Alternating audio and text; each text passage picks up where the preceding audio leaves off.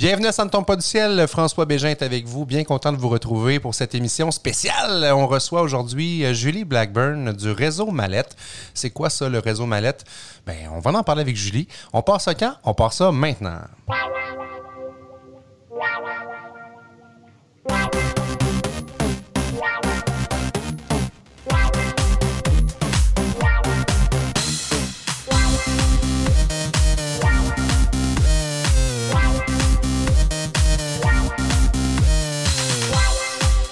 Il y a le nom réseau dans Réseau Mallette, mais c'est pas un groupe de réseautage. Les gens en affaires, vous nous écoutez, vous le savez que c'est important de s'entourer d'autres gens d'affaires, de gens comme nous.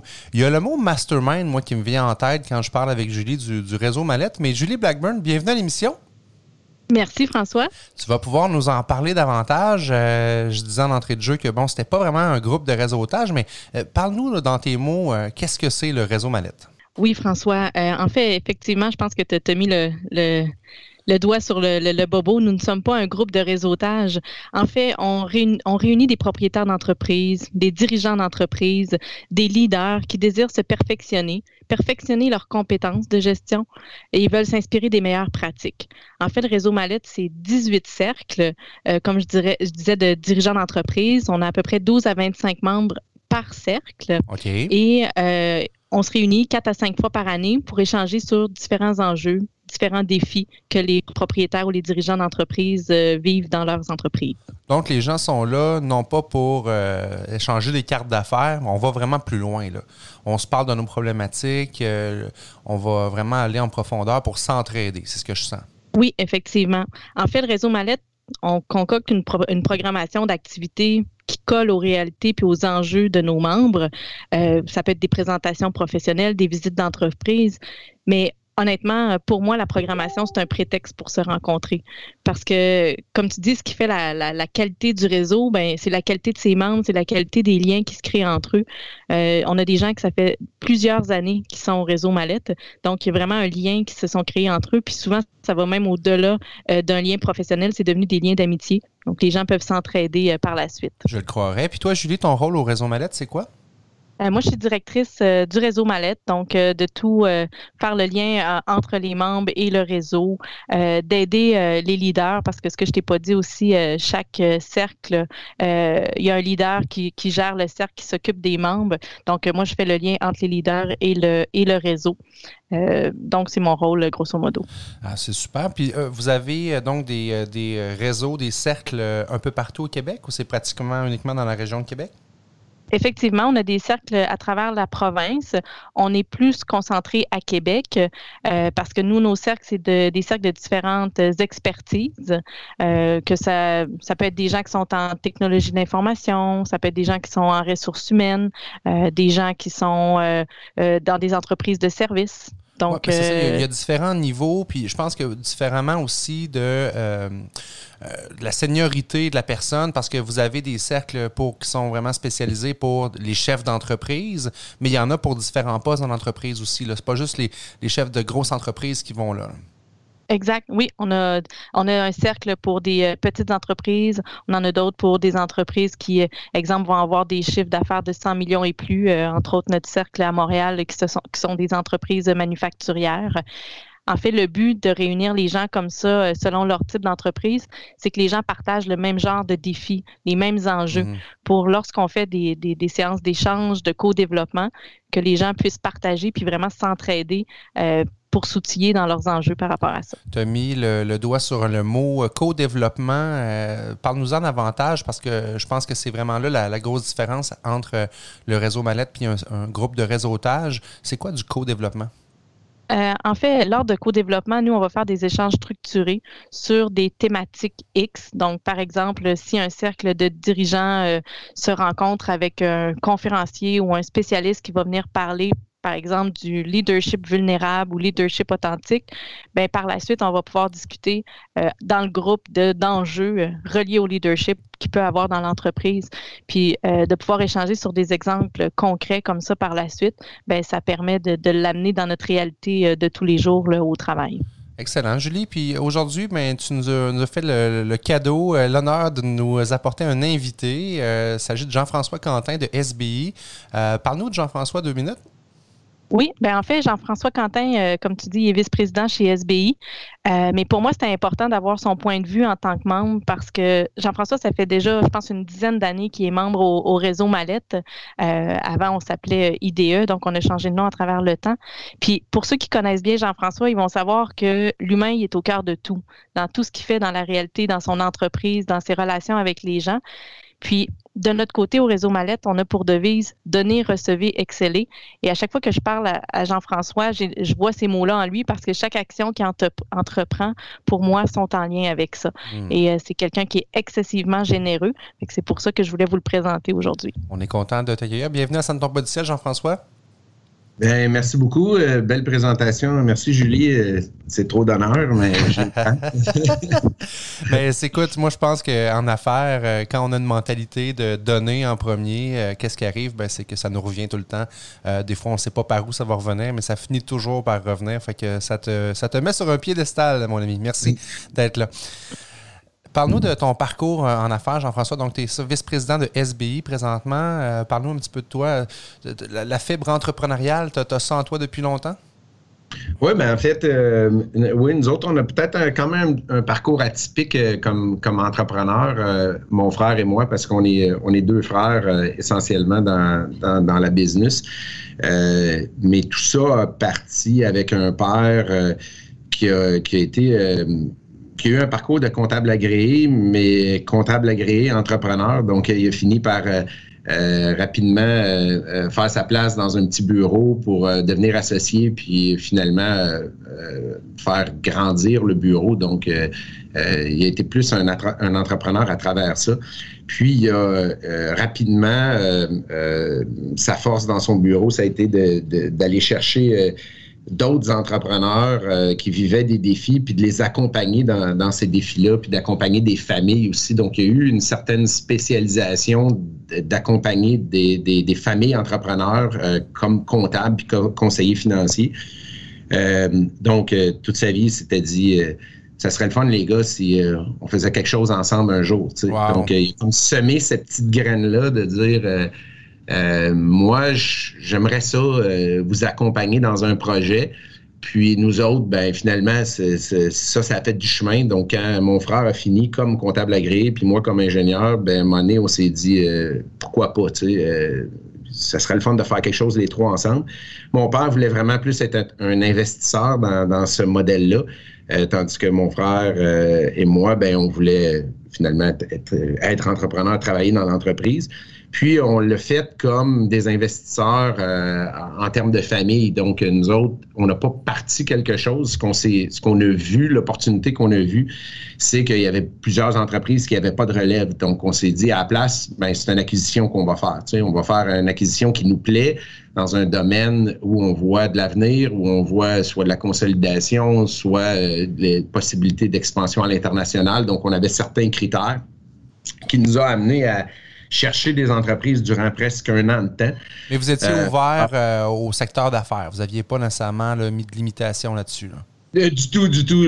C'était assez vaste. On, voulait un manufacturier. on avait certains critères très mhm. spécifiques parce que moi, étant dans le domaine de la conception, ben, je, voulais construire quelque chose, designer quelque chose, d'amener ça à un produit fini. Donc, ça, c'était certains critères comme ça qu'on s'était mis, mais euh, ça pouvait être euh, des, semi-remorques comme euh, ça aurait pu être la transformation de la pomme, comme ça aurait pu être. on c'est tous des exemples qu'on a, qu'on a visités, qu'on a fait des offres. donc, on a visité au moins une cinquantaine d'entreprises. on a fait des offres sur une dizaine d'entreprises. On a fait un due deal qui a achoppé, puis un qui a fonctionné, qui était Drolet pour les foyers en 1999 à Québec. Euh, puis euh, ça a parti de là, 40, euh, quarantaine d'employés, 5,5 millions de chiffres d'affaires. On est rentré comme actionnaire majoritaire. On a acheté 60% Donc, on est resté. Il y a des actionnaires qui sont restés avec nous autres, des actionnaires minoritaires que, en fait, on a gardé jusqu'à tout récemment. Euh, donc, euh, puis finalement, ben, on, a, eu une croissance par acquisition euh, et par croissance organique. Là, on a fait neuf acquisitions à travers les années. Euh, puis, euh, on a aussi euh, une croissance dans, différents segments de marché dans, dans, notre industrie. Puis aujourd'hui, SBI, on fait des poils et foyers, en fait, dans à peu près tous les segments de notre industrie, soit en vente directe, B2C, soit à travers les quincailleries, soit à travers les réseaux de distribution. avec différentes marques de commerce, naturellement, là, pour pas pour avoir le moins de cannibalisation possible entre nos marques. Euh, puis on est aussi euh, partout en Amérique du Nord, en Australie, euh, en Europe, en République tchèque. Donc, puis on est assez partagé, là, je dirais, Canada, États-Unis. Le, le, pur international est un petit peu plus petit. mais on fait on est rendu 225 employés. on va faire 55 millions de chiffres d'affaires cette année.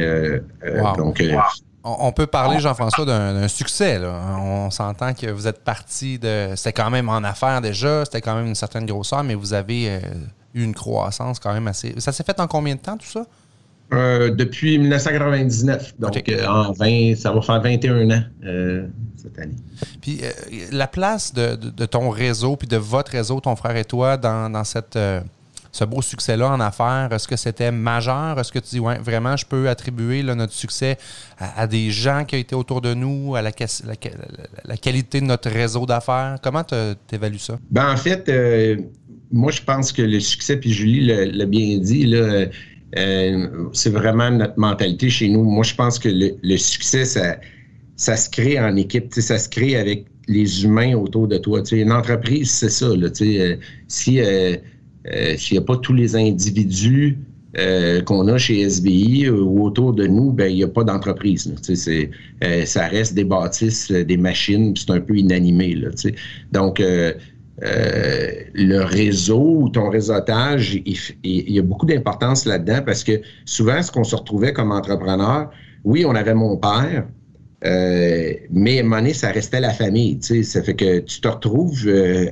assez isolé euh, dans, tes décisions parce que éventuellement, tu travailles beaucoup.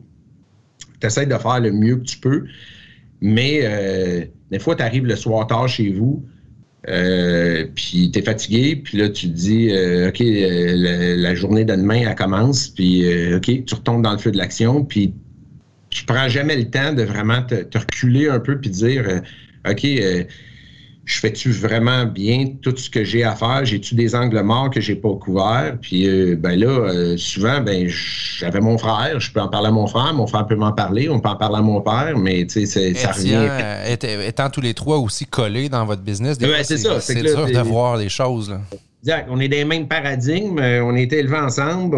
On, a, tu sais, je veux dire, à un moment donné, la diversité, on repassera. Là, ça, ça, commence à être un petit peu euh, euh, viré dans, dans, dans, la même petite mort. Ça fait que assez rapidement, on, s'est aperçu que autant par des lectures, par des réseaux, même on s'est forcé, mon frère et moi, à avoir, à s'impliquer dans des réseaux différents. Tu sais, on voulait même ne pas se côtoyer dans, nos façons de, se ressourcer.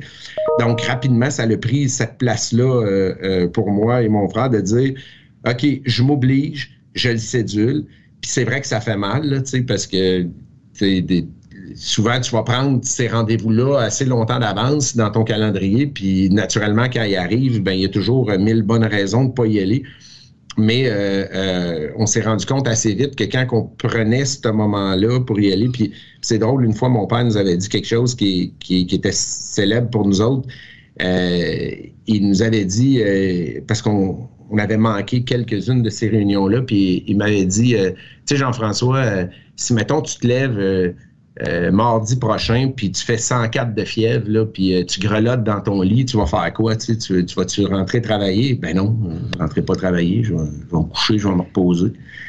Ben, il dit, tu sais, il dit, il y a des moments de ressourcement que tu as besoin comme ça, là, ben, il dit, tu fais de la fièvre, reste chez vous.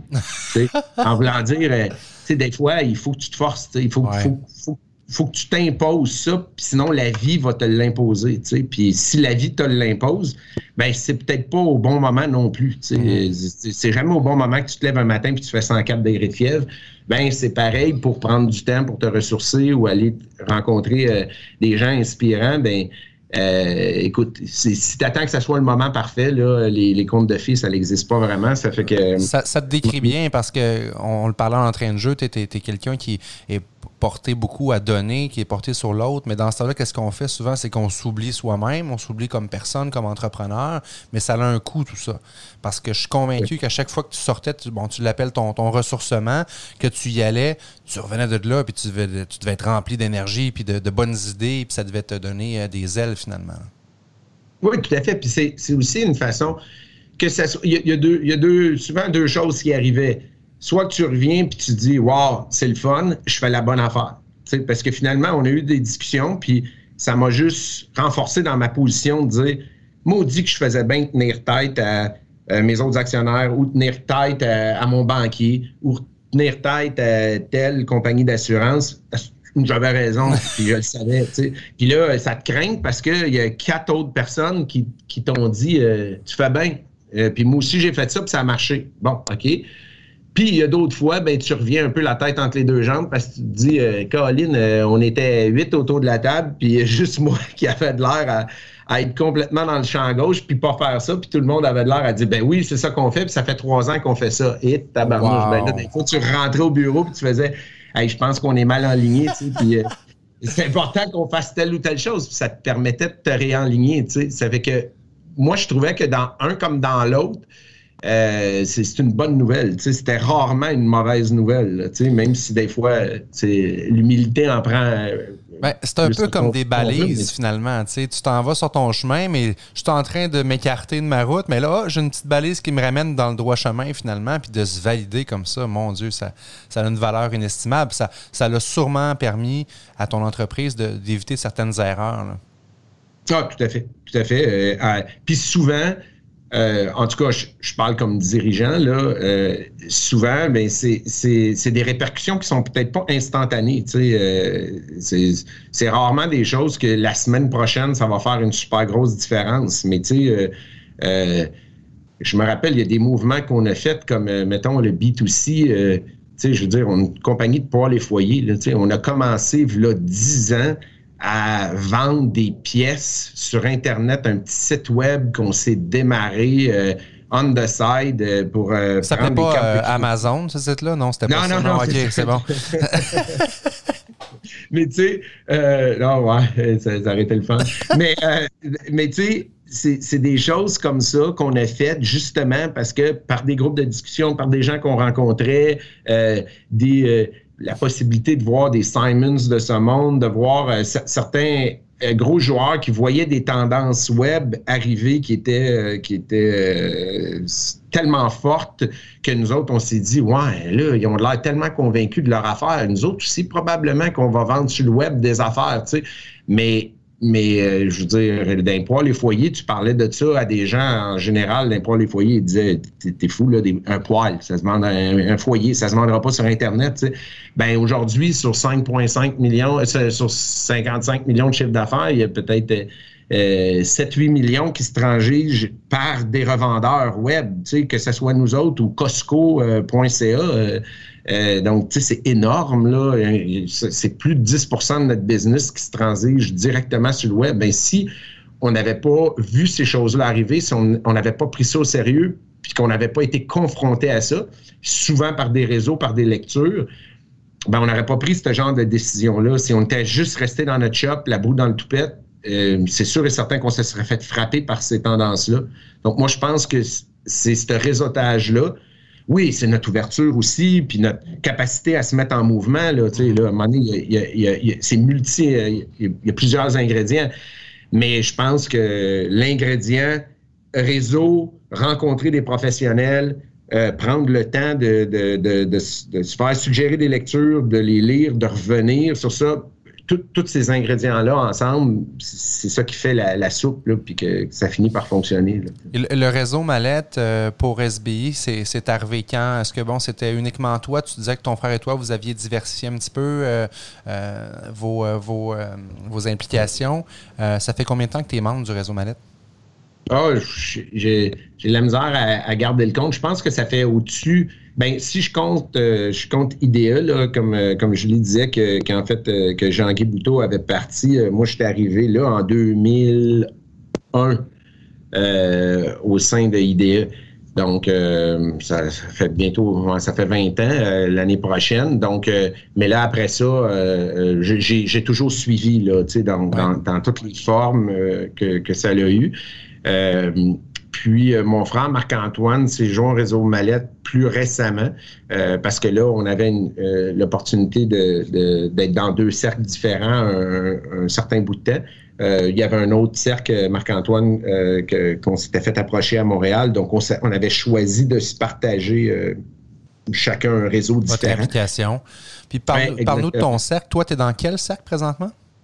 Ben, en fait, moi, avant, c'était le cercle des entrepreneurs qui a évolué je crois que c'est le cercle des dirigeants, là, aujourd'hui, qu'on l'appelle. Oui. le cercle des hauts dirigeants, effectivement. Oui, c'est ça. Je ne veux pas, veux pas rebaptiser le, nom hein, par erreur. Euh, mais euh, c'est ça. Non, euh, effectivement, c'est ce qui est le fun. Que, comme on disait d'entrée de jeu, c'est que c'est des gens que tu apprends à connaître, c'est des gens que, non seulement au niveau professionnel, euh, finissent par t'inspirer dans, dans, leurs décisions, dans leur parcours d'entrepreneur, mais aussi comme personne, tu finis par, euh, comprendre les caractéristiques de chacune de ces personnes-là. Puis dans certaines situations, ben là, tu te dis, ah, euh, c'est cette opinion-là que je, veux avoir, tu parce que je sais que si j'appelle Hugues ou si j'appelle Benoît, ben ils vont me challenger de façon différente. Donc, tu es capable de choisir éventuellement le, type de personne autour de la table que tu dis, ouais, non, dans ce type de problématique-là, euh, je pense que euh, ça serait bon qu'on, que, je parle à, une telle ou un tel. Euh, donc, donc, ça, c'est ça, c'est, le, le, bon amalgame de personnalité, type d'entreprise, type de réalité. Parce que des fois, je me rappelle, on a eu des, discussions avec euh, des gens normandins, tu sais, euh, euh, qui, qui, sont dans la bouffe. C'est pas pareil que moi faire des poils et foyers, sauf que sa réalité faisait en sorte que leur vision de, régler un problème, ben moi, je pouvais l'appliquer dans, dans, une autre sphère de l'entreprise, ben être capable de dire Wow, OK, c'est vrai, ils font ça dans l'alimentaire. Ben moi, je suis peut-être pas obligé de le faire comme ça parce que j'ai pas le MAPAC, mais euh, c'est une maudite bonne idée, par exemple, de contrôler tel ou tel processus de cette façon-là. Euh, euh, donc, donc, bref, la qualité des gens, la, capacité aussi d'avoir accès à un éventail de personnes différentes. Euh, j'imagine, Julie, que vous faites quand même des, efforts au niveau du recrutement pour vous assurer d'avoir un groupe qui est assez homogène avec des gens qui vont avoir, qui vont être au moins à un stade similaire dans leur développement.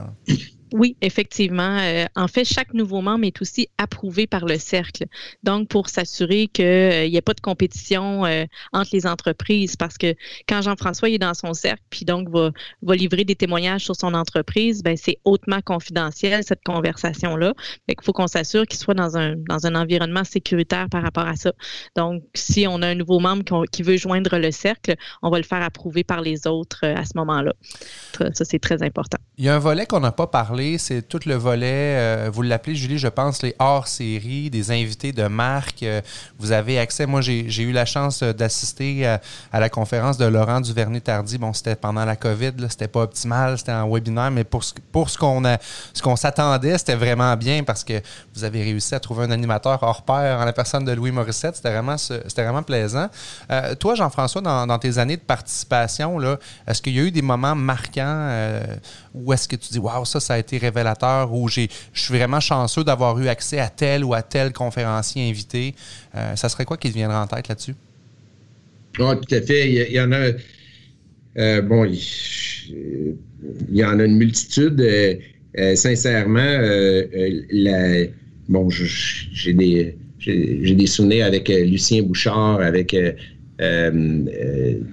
y a des moments comme ça qu'on a su, créer où tu es capable de rencontrer une personne qui a fait quelque chose d'exceptionnel dans son parcours ou qui a eu, euh, qui a eu des difficultés euh, exceptionnelles. Euh, Parce que c'est pas toujours de mettre en, lumière quelqu'un qui, qui, a eu ça facile. Des fois, c'est de mettre en lumière les embûches de la personne pour dire ben, comment on peut apprendre des erreurs. Là.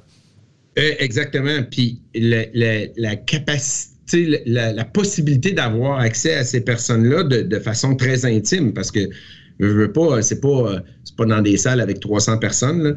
Euh, puis tu es souvent capable de même, euh, on échange parce que là, c'est durant l'heure du lunch, ben tu es capable de, te retrouver assis à côté de lui ou elle, ou euh, finalement tu prends un break puis tu lui poses la question que tu n'as peut-être pas posée devant tout le monde, mais que ou qui te trotte dans la tête, puis finalement tu sais même pas si c'est pertinent, mais tu lui poses la question.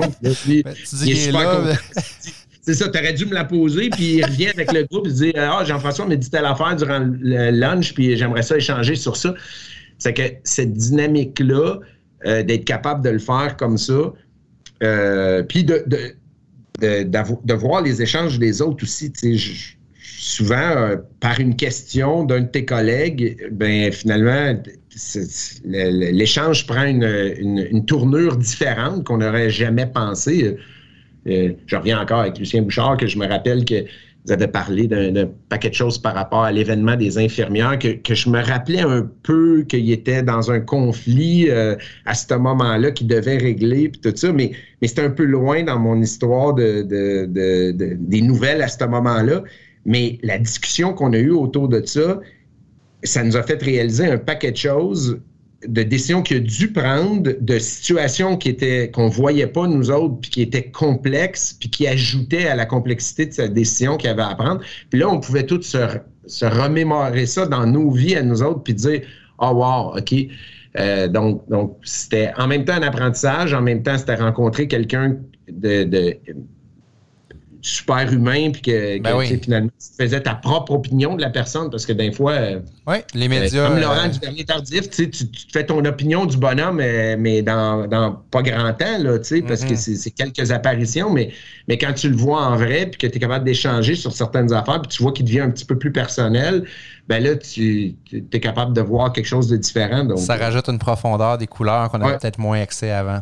Jean-François, merci beaucoup euh, de t'être prêté au jeu, euh, d'être venu à notre émission Ça ne tombe pas du ciel. Je te souhaite, euh, un autre 20 ans en affaires aussi extraordinaire que ce que tu viens de nous décrire.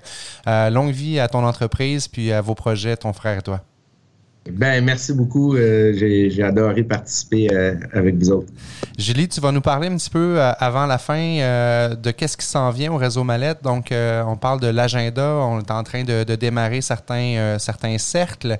J'aurai la chance d'animer le cercle avec vous comme expert du cercle de croissance durable, donc des leaders en croissance durable. Ça, ça s'adresse à, vous, les gens qui nous écoutez, ça ne tombe pas du ciel. C'est des entreprises qui sont en croissance euh, qui sont en train de vivre des grands changements, un petit peu comme ce que Jean-François nous a décrit tantôt. Donc, euh, moi, ça, va me faire plaisir d'échanger avec vous sur mon cercle, mais euh, qu'est-ce qui se passe du côté du réseau Manette, Julie? Bien, effectivement, euh, le cercle que tu vas animer euh, cette année, pour moi, euh, c'est la nouveauté 2020. donc, on va débuter le 30 septembre avec la première activité de ce cercle-là, qui est offert aux, aux, petites entreprises, donc des entreprises qui ont environ 20 employés moins, où le leader d'entreprise porte plusieurs chapeaux. Ça, c'est important. Euh, lorsqu'on a une plus petite entreprise, euh, le dirigeant d'entreprise, le propriétaire doit s'occuper autant du développement des affaires que du marketing stratégique, que des ressources humaines. Fait que le but de ce cercle-là, c'est vraiment de, de pouvoir mieux outiller les gens qui vont y participer, euh, notamment euh, en parlant de planification stratégique, euh, parlant de leadership vulnérable. On va faire des ateliers sur la négociation, lors de la négociation en 2020 et en 2021. Donc, des activités comme ça qui vont permettre aux gens de, de s'outiller justement lorsqu'ils portent plusieurs chapeaux. Euh, je dirais que ça, c'est une de nos nouveautés euh, cette année. Euh, bon, évidemment, la COVID étant une des choses où on a pu bien se préparer pour cette année, toutes nos activités qui ont été prévues au calendrier vont pouvoir soit se tenir en personne ou en virtuel. Donc, peu importe ce qui va arriver dans les prochains mois, on est prêt à tenir ces ateliers-là. Évidemment, notre objectif est de maintenir toute la proximité qu'il y a entre les membres. Donc, au calendrier, oui, il y a quatre à cinq activités euh, par cercle. Par contre, il y, a, plein de choses qui se font en dehors des cercles, euh, soit des rencontres informelles via Teams sur l'actualité, euh, sur des sujets qui peuvent être comme par exemple, lorsqu'on a eu le, COVID, nos cercles se, réunissaient quasiment à chaque semaine parce que l'échange était primordial entre les gens. donc, on va continuer dans la prochaine année, évidemment. Puis on a beaucoup d'activités qui s'en viennent. Là, on a à peu près une centaine d'activités dans tous nos cercles euh, qu'on est prêt à tenir euh, cette année. Donc, moi, j'invite les gens à aller faire un tour du côté euh, du site web. C'est la meilleure place pour trouver de l'information sur la programmation puis les cercles, Julie? Oui, réseaumallette.ca. Euh, c'est vraiment la meilleure place euh, pour y aller. Donc, réseau-mallette.ca. Puis, euh, si des gens voudraient en savoir plus sur les différents cercles, parce que comme on disait tantôt, c'est important qu'une personne qui s'intéresse au réseau Mallette, qu'on puisse la diriger vers le bon cercle pour elle. Donc, on doit communiquer directement avec nous. la meilleure façon de le faire, c'est via notre adresse courriel réseau mallette at mallette.ca et euh, c'est moi qui va communiquer éventuellement avec vous pour euh, discuter des différents cercles puis voir c'est quoi vos enjeux, c'est quoi vos défis. Euh, ça nécessite une, bonne discussion là, pour voir si un cercle est approprié pour la personne. Moi, je voulais finir l'émission en disant que, tu sais, la fameuse parabole, tout seul, on va plus vite, ensemble, on va plus loin. C'est pas vrai, ça, parce que même si on est tout seul, on ne on va pas plus vite, parce que quand on fait des erreurs, ben, il faut, faut recommencer ce qu'on a fait. Finalement, entourez-vous des meilleurs, entourez-vous des gens. Vous le savez, là, en affaires, c'est important. J'ai un patron, moi, qui m'a toujours dit quelque chose qui, m'a marqué. C'est dans la vie, tu es mieux de connaître des gens que de savoir des choses. En tout cas, moi, ça m'a vraiment servi d'avoir un super réseau autour de moi, puis ça va continuer à me servir toute ma vie. Alors, euh, entrepreneurs, euh, impliquez-vous, puis allez voir de l'information. Je suis convaincu que ça va vous aider à aller plus loin et aussi à aller plus vite. Merci beaucoup, Julie, d'avoir euh, accepté l'invitation, d'être venue nous parler à Ça ne tombe pas du ciel. Merci d'avoir apporté Jean-François avec toi. Puis euh, je te souhaite une super euh, rentrée euh, événementielle dans un domaine qui n'est pas évident aussi. Là, tu parlais de vous ajuster là, en temps de COVID. Ça n'a pas dû être facile. Ton équipe et toi avez dû travailler très fort, j'en ai aucun doute. Alors merci beaucoup, puis on se reparle très prochainement.